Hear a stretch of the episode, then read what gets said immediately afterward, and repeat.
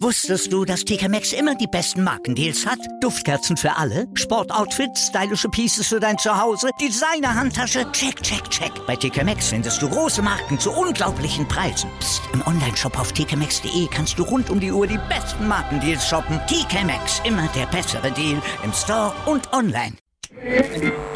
Aus meinsportradio.de wird meinsportpodcast.de. Deine Lieblingssportpodcasts, Gewinnspiele und vieles mehr findest du jetzt auf meinsportpodcast.de. Neben der besseren Nutzererfahrung der Website ändert sich für dich aber nichts. Deine Abonnements wechseln ganz automatisch von meinsportradio.de zu meinsportpodcast.de. Du bist noch kein Abonnent? Einzelne Serien, Themen und ganze Sportarten-Feeds warten auf dich. Schau vorbei und klick dich rein auf meinsportpodcast.de. 90 Plus On Air, der Podcast rund um den internationalen Fußball auf meinsportpodcast.de. Guten Abend und herzlich willkommen zum Topspiel der Woche auf meinsportpodcast.de. Neuer Name, immer noch äh, dieselben guten alten Sendungen, nämlich hier zum Beispiel eben von 90 Plus on Air, das Topspiel der Woche, eine kleine Analyse. Heute mit mir, Julius Eid, der das Gespräch so ein bisschen leiten wird, und mit meinem Kollegen auch von 90 Plus, Chris McCarthy. Hi. Hallo. Äh, genau, unser Topspiel diese Woche ist das Topspiel der Premier League. 18.30 heute hat es stattgefunden. Es äh, ging für Arsenal, für die Gunners gegen Liverpool. Beide Mannschaften können auf beeindruckende Serien zurückschauen. Vor dem Spiel schon Liverpool ganz ungeschlagen in der Liga. Arsenal seit Mitte August auch einen sehr tollen Lauf, eine tolle Serie, die sich gut anhört. Ähm, und das kann man ja schon vorwegnehmen. Beide Mannschaften können diese Serie jetzt quasi auch fortsetzen nach diesem Spiel. Wie hast du die Vorzeichen denn gesehen, bevor das Spiel überhaupt angepfiffen wurde? Ähm, für mich war es so der erste große Test für das neue Arsenal unter Unai Emery. Ähm, es gab zwar schon zwei Topspiele gleich zu Beginn seiner seiner Amtszeit bei den Gunners, aber ich finde, die sind schwer zu bewerten, weil Emery wirklich sehr viel verändert hat bei Arsenal taktisch und generell die ganze Spielphilosophie hat sich sehr geändert und es hat Zeit gebraucht, bis das wirklich jetzt gegriffen hat. Und deswegen war das heute für mich so der ganz große Test für Arsenal. Ähm, bei Liverpool wollte ich heute sehen, ob man weiterhin so verhältnismäßig passiver spielt wie in den letzten Wochen zuvor, also ganz anders als letztes, letzte Saison, wo man so richtig intensiv versuchte, die Gegner teilweise zu überrennen. Und ähm, ja, können wir schon vorwegnehmen, Liverpool spielte erneut eher verhalten. Ja, und da können wir ja eigentlich schon direkt in den Spielverlauf reingehen, um mal ein bisschen genauer auf einige Sachen eingehen. Und das, wie du angesprochen hast, Arsenal hat ja schon sehr intensiv und sehr angriffslustig gestartet. Nach drei Minuten gab es sogar schon eine Torchance. Ähm, die ersten Minuten, sagen wir mal bis zur 15., 16. Minute, gab es noch mehrere, äh, mehrere Chancen dann von Arsenal. Da hatte man schon das Gefühl, dass eine Mannschaft deutlich mehr will als die andere, wenn man da den Anfang gesehen hat, oder? Ja, absolut richtig. Und das war eben das, dass die Reds sehr, sehr auffällig passiv agierten, wirklich Arsenal so ein bisschen das Spiel übergaben und was mir bei Arsenal am meisten gefallen hat, gerade wenn man jetzt die, die letzten Jahre unter Wenger gesehen hat, ist, dass Arsenal im Topspiel wirklich mit breiter Brust rausging, mental stark, energisch, viel Intensität, sehr selbstbewusst spielte und natürlich auch sehr positiv spielte. Wenn man den Ball hatte, dann hatte das wirklich Konzept Hand und Fuß. Man konnte sich ein paar gute Chancen erarbeiten und ähm, zu dem Zeitpunkt, wenn man es aus Arsenal-Perspektive sieht, wird man, glaube ich, schon sehr erleichtert sein, dass man jetzt mit Emery da auf einem guten Weg ist, gerade in diesen Topspielen. Und ja, man wurde allerdings erstmal nicht belohnt für dieses mutige, ja, für diesen mutigen Auftakt nicht nur nicht belohnt, sondern fast auch bestraft, denn äh, als es in der ersten Anfangsviertelstunde noch so aussah, als würde Arsenal heute das Spiel machen, kam es dann in der 18. Minute zu einer Großchance für Liverpool. Ähm, Trent Alexander-Arnold hat da Firmino geschickt und der konnte auch ähm, Leno überlupfen und dann gab es einen Pfostenabpraller und den hat Manet dann über die Linie gedrückt. Das Tor wurde aber zurückgenommen. Ähm, sehr kontroverse Entscheidung meiner Meinung nach, wenn man das Ganze gesehen hat. Wie bewertest du das? War das für dich abseits? Ähm, also ich sag vorweg, für mich war es abseits, allerdings aus einem anderen Grund. Also die, die, die erste Annahme war ja, dass ähm, Firmino beim Schuss ähm, dass, dass Manet beim Schuss von Firmino im Abseits steht, dem war nicht so. Und ähm, es war auch durch diesen Schuss eine neue Spielsituation. Also stand Manet, der ursprünglich beim ersten Ball im Abseits war, in diesem Moment nicht im Abseits, hört sich jetzt kompliziert an. Aber ähm, der ausschlaggebende Punkt ist für mich, dass eben beim Anspiel von, von äh, Trent Alexander-Arnold Manet im Abseits steht. Er geht zwar nicht an den Ball, aber er macht eine Bewegung zum Ball. Und in dem Moment kommen Manet und Firmino auf Leno zu und Leno kann in diesem Moment nicht wissen, wer den Ball bekommt. Und dementsprechend ist Manet für mich da eher aktiv im Abseits als passiv. Und dementsprechend ist es für mich eher die richtige Entscheidung, auch wenn es natürlich äh, ja eine sehr diskussionswürdige Situation war. Absolut, da haben wir jetzt deine Meinung gehört, ähm, aber auf jeden Fall kann man davon ausgehen, dass es da auch andere Ansichtsweisen gibt, eben wie du schon äh, gut ausgeführt hast. Manet, während er dann den Ball über die Linie drückt, eigentlich nicht mehr im Abseits, da nach dem Abschluss von Firmino eben eine neue Situation entstanden war. Aber vorher, wie du auch richtig rausgestellt hast, kann man darüber diskutieren. Das äh, weiß man jetzt leider nicht genau, welche äh, äh, Grundlage da die Schiedsrichter genommen haben für die Entscheidung. Aber es war auf jeden Fall der erste richtige Aufreger in der Partie, die eigentlich eher in Richtung der Gunners äh, zu laufen schien. Und man hatte kurzzeitig das Gefühl, dass sich jetzt doch alles ändern könnte, denn nur vier Minuten später hatte zum Beispiel auch Virgil van Dijk eine überragende Großchance eigentlich, die er auch äh, schön eingeleitet hat selber, aber das kannst du ja auch nochmal ausführen jetzt. Ja, es war, glaube ich, direkt nach dem Standard ähm, und da ist der Ball eigentlich schon wieder abgewehrt worden und dann kam noch ein toller Pass von Salah in den Strafraum und Van Dijk hat das wirklich toll antizipiert, ähm, hebelt da auch die, die Abseitsfalle der Gunners aus, nimmt den Ball wirklich in, im Stil eines Topstürmers mit der Brust an und muss dann nur noch abschließen, aber man muss da auch fairerweise sagen, äh, dass Bernd Leno da auch sehr gut reagiert, macht sich groß und ähm, so konnte Van Dijk den, den Angriff nicht, nicht abschließen. Genau, aber wie du auch schon angesprochen hast, Van Dijk auf jeden Fall heute in mehreren Situationen auch im, in der Hälfte des Gegners auch mit einer wirklich hervorragenden Ballbehandlung aufgefallen. Also das ist wirklich einfach ein sehr, sehr guter Fußballer. Das sieht man dann auch in solchen Situationen. Absolut. Ähm, trotzdem hatte man eben kurzzeitig das Gefühl, jetzt könnte es kippen. Das war aber eigentlich nicht der Fall, denn nach diesen beiden Liverpool-Chancen kippte das Spiel dann doch wieder in Richtung der Gunners. Es ging so weiter, wie das Spiel eigentlich begonnen hatte. Arsenal sehr vertikal, sehr schnell versucht, zum Abschluss zu kommen, Chancen zu kreieren. Und äh, das war eigentlich auch äh, während der ganzen restlichen Halbzeit der Fall. Natürlich gibt's da noch ein, zwei äh, Situationen, die man herausheben möchte. Hast du dann noch bestimmte Sachen, die du gerne ansprechen würdest? Ähm, ich fand besonders auffällig im Angriffsspiel, dass Özil mit sehr wenig Ballkontakten sehr effizient war. Also es gab, glaube ich, zwei, drei Situationen, wo er einfach nur mit der Hacke ähm, hervorragend den Lauf seines Mitspielers antizipiert. Und äh, das war schon toll zu sehen, dass Arsenal jetzt viel präziser und direkter geworden ist unter Emery. Und da gab es schon ein paar tolle Angriffe. Lacazette war meistens da auch im Fokus ähm, in, im Sturmzentrum.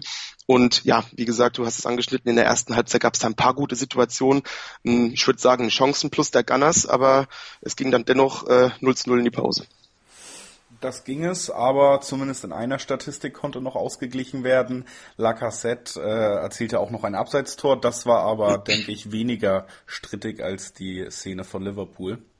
Ja, definitiv. Also Mustafi steht da knapp, aber definitiv äh, im Abseits bei, einer, bei der Reingabe von Özil und ähm, dementsprechend bei seiner Kopfballvorlage definitiv im Abseits, ja dass es dann vielleicht doch ganz schnell gehen kann, obwohl man das Spiel eigentlich im Griff hat, zeichnete sich schon in der letzten Minute der ersten Halbzeit ab. Da hat Leno nämlich mal nicht so gut ausgesehen, das Tor sehr voreilig verlassen und eben dann das quasi freigemacht für einen Kopfball von Van Dijk wieder, der nur den Pfosten getroffen hat, aber da hat man gesehen, es kann immer sehr schnell gehen gegen ein Team wie Liverpool.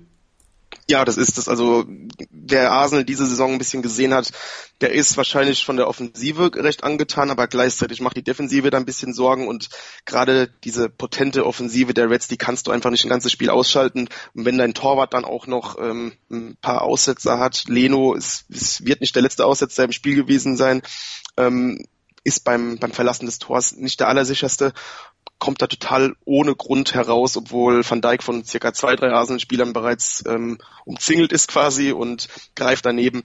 Also diese Sachen dürfen nicht passieren. Da mit solchen kleinen Momenten kann man sich wirklich um den verdienten Lohn bringen. Um mal abschließend zur ersten Halbzeit jetzt ein Fazit zu finden, du hast es eben schon angesprochen, die Gunners schon mit Chancen plus auch ein bisschen mehr Druck gemacht, irgendwie bissiger gewirkt im ganzen Verlauf des Spiels, aber du hast eben auch angesprochen, dass äh, Arsenal ja nicht unbedingt berühmt ist für die beste Defensive dieses Jahr. Und ja. ähm, wie erklärst du dir das, dass Klopp Mannschaft auch in diesem Spiel eigentlich darauf verzichtet hat, hoch anzulaufen, wirklich aggressives Pressing zu spielen, dieses Überrennen äh, immer mal wieder zu versuchen, was sie ja im letzten Jahr noch sehr oft angewendet haben, obwohl man schon damit hätte rechnen können, dass man Arsenal damit sehr gefährlich werden könnte. Ja, das ist das, was mich wirklich sehr überrascht hat. Ähm, ich denke mal, Klopp wollte sich primär jetzt treu bleiben. Ähm, ich denke, dass man zu dieser neuen Saison wirklich einen anderen Spielstil äh, bieten wollte. Ich denke, man hat erkannt, dass dieses reine intensive Spiel über über 50 Pflichtspiele kaum zu stemmen ist. Da geht irgendwann die Luft aus. Das, das kannst du nicht immer auf diesem hohen Tempo halten. Und da musst du wirklich ein bisschen mehr auf den Spielaufbau schielen, ein bisschen mehr ähm, die Abwehr stärken und ähm, strukturierter vorgehen. Das versucht Liverpool gerade, da wird man auch besser drin. Ähm, dennoch merkt man, dass Liverpool das noch nicht hundertprozentig äh, inne hat. Das wird vielleicht, vielleicht noch ein bisschen Zeit brauchen. Aber gerade in dem Spiel gegen Arsenal jetzt fand ich es etwas überraschend, wie du das gesagt hast. Arsenal hat Probleme, wenn es intensiv wird, wenn man äh, bereits hinten früh attackiert wird. Mustafi ist nicht der ballsicherste, das ist klar. Und ähm, ich denke, auf der einen Seite wusste Klopp, dass Arsenal unter Emery wahrscheinlich da ein bisschen sattelfester sein wird, ein bisschen stabiler ist, ähm, ein bisschen pressingresistenter. Aber auf der anderen Seite, wie du gesagt hast, ist das natürlich noch in den Köpfen drin und man sieht auch, dass die Defensive der Gunners da prinzipiell immer noch Probleme hat, selbst gegen schwächere Gegner. Und dementsprechend war es schon etwas verwunderlich, dass, dass Klopp sich da so sehr treu blieb an seine bisherige Herangehensweise in dieser Saison weil eben auch die DNA in Liverpool definitiv noch gegeben ist, da vielleicht auch anders ranzugehen. Das wurde aber nicht getan und deswegen, jetzt äh, schließen wir mal mit der ersten Halbzeit ab, wirkte es dann auch fast, als wären die Reds sehr glücklich, dass endlich der Halbzeitpfiff kam zu diesem Zeitpunkt. Viel geändert hat sich aber nicht, um gleich weiterzumachen, denn die zweite Halbzeit wirkte sehr wie eine Fortsetzung der ersten. Gerade ja. die ersten ja, 15 Minuten wieder der zweiten Halbzeit nicht viel verändert zur ersten, oder? Nee, es ging eigentlich genauso weiter. Ähm, Arsenal hat wirklich Spaß gemacht im, im Ballbesitz. Die, man merkte, dass das einfach wirklich Automatismen sind, die da greifen, dass das wirklich ähm, einstudierte äh, Angriffe sind. Ähm, jeder Spieler weiß, wo er hinschieben muss. Also gerade mit dem Ball war das schon toll anzusehen, aber die ganz großen Chancen, wie vielleicht noch in der ersten Halbzeit, die blieben erstmal aus in der ersten Viertelstunde der zweiten Hälfte. Genau, und dann das äh, nicht verwandeln oder nicht kreieren von Chancen, selbst wenn man mehr vom Spiel hat, soll sich ja schon laut Sprichwörtern immer wieder rächen. Und das war auch hier der Fall. Nach 60 Minuten wirklich aus dem völligen Nichts, wenn man gerade die zweite Halbzeit bis dato betrachtet, ja. äh, James Milner mit einem Tor für Liverpool. Ja, wirklich aus dem Nichts. Also zu diesem Zeitpunkt, auch wenn nicht die ganz großen Chancen dabei waren, hatte Arsenal wirklich ein deutliches Übergewicht.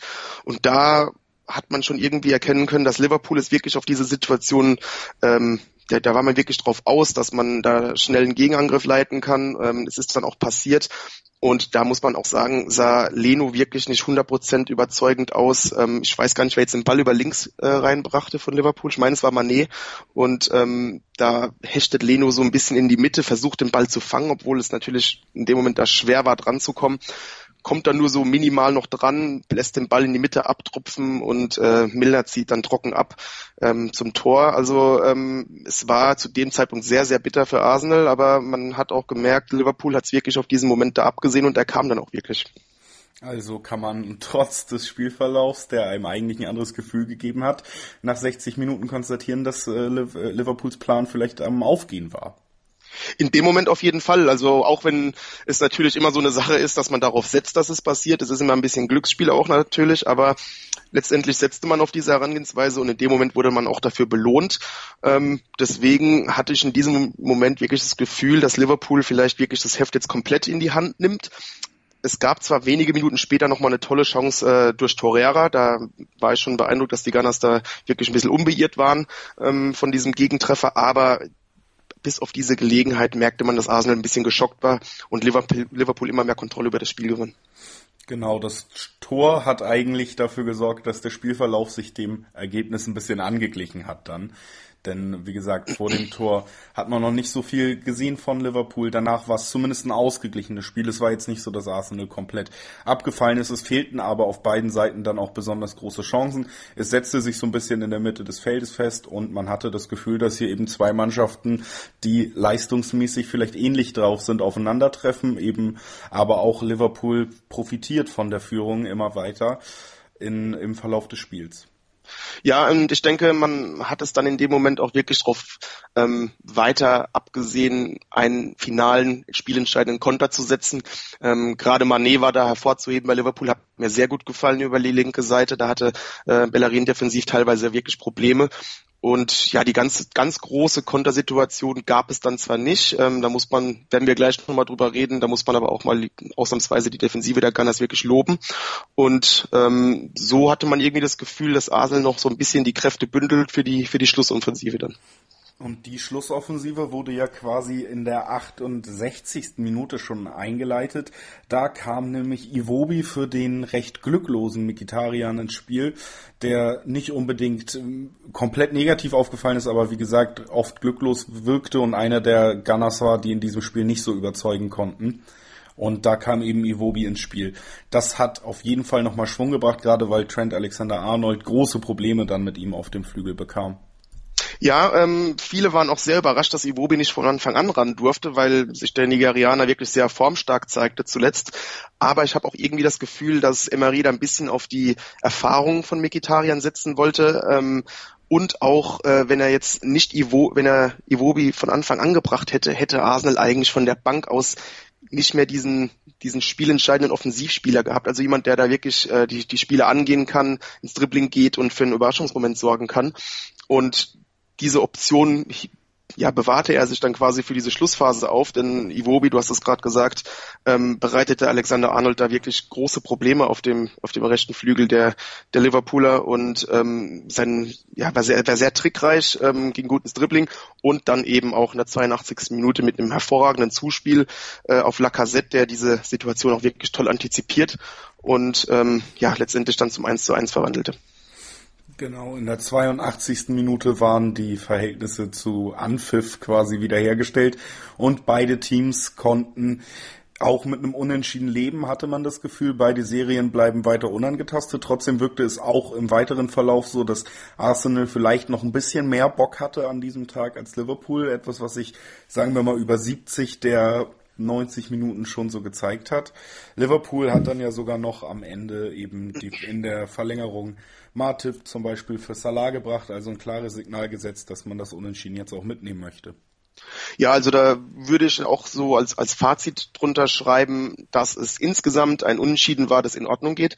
Aber ich denke, dass Arsenal unzufriedener sein wird mit dem Punkt und Liverpool dagegen recht zufrieden sein wird mit dem Punkt äh, aufgrund des Spielverlaufs. Ähm, dementsprechend dann auch die, die Reaktion von Liverpool, dass man dann auch mit diesem Punkt zufrieden ist, äh, defensiv wechselt und Arsenal ja mit ein bisschen mehr Effizienz äh, im, im Torabschluss, was irgendwie auch verwunderlich ist, weil, weil Arsenal gerade diesbezüglich ziemlich gut drauf war. Aber mit ein bisschen mehr Effizienz hätte man da vielleicht die drei Punkte sogar mitnehmen können. Ich denke, das kann man so tatsächlich unter diesem Spiel stehen lassen. Wir wollen aber gleich nochmal ein bisschen über die von dir angesprochene Defensive reden, sowie auch nochmal äh, auf einen bestimmten Spieler eingehen, nämlich den 90 plus Spieler des Spiels. Das machen wir nach einer ganz kleinen Pause. Und dann hören wir uns hier wieder auf meinsportpodcast.de. Wusstest du, dass TK Maxx immer die besten Markendeals hat? Duftkerzen für alle, Sportoutfits, stylische Pieces für dein Zuhause, Designer-Handtasche, check, check, check. Bei TK Maxx findest du große Marken zu unglaublichen Preisen. Psst. im Onlineshop auf tkmaxx.de kannst du rund um die Uhr die besten Markendeals shoppen. TK Maxx, immer der bessere Deal im Store und online.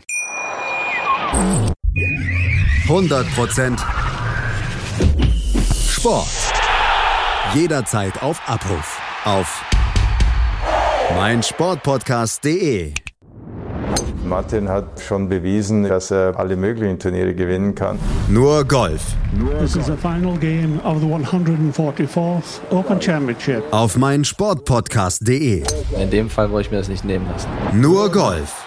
It says a lot about the European Tour and how far we've come over the years. Auf meinsportpodcast.de Herzlich willkommen zurück auf meinsportpodcast.de zum Topspiel der Woche, zum 90 Plus On Air Topspiel der Woche. Chris McCarthy ist immer noch mit mir hier, um das Ganze zu besprechen. Es geht um Arsenal gegen Liverpool. Das Spiel selbst haben wir schon minutiös analysiert. Es gibt aber noch ein, zwei Punkte, die man vielleicht herausstellen könnte. Und ganz überraschend eigentlich ist ein sehr positiver Punkt die Gunners Defensive gewesen, Chris. Ja, da war ich wirklich sehr überrascht. Ähm, wir hatten es bereits angeschnitten, dass Arsenal defensiv große Probleme hatte in dieser Saison. Ähm, insbesondere ist da negativ äh, Mustafi hervorzuheben, der wirklich ja sehr formschwach war, zuletzt sehr plump verteidigte.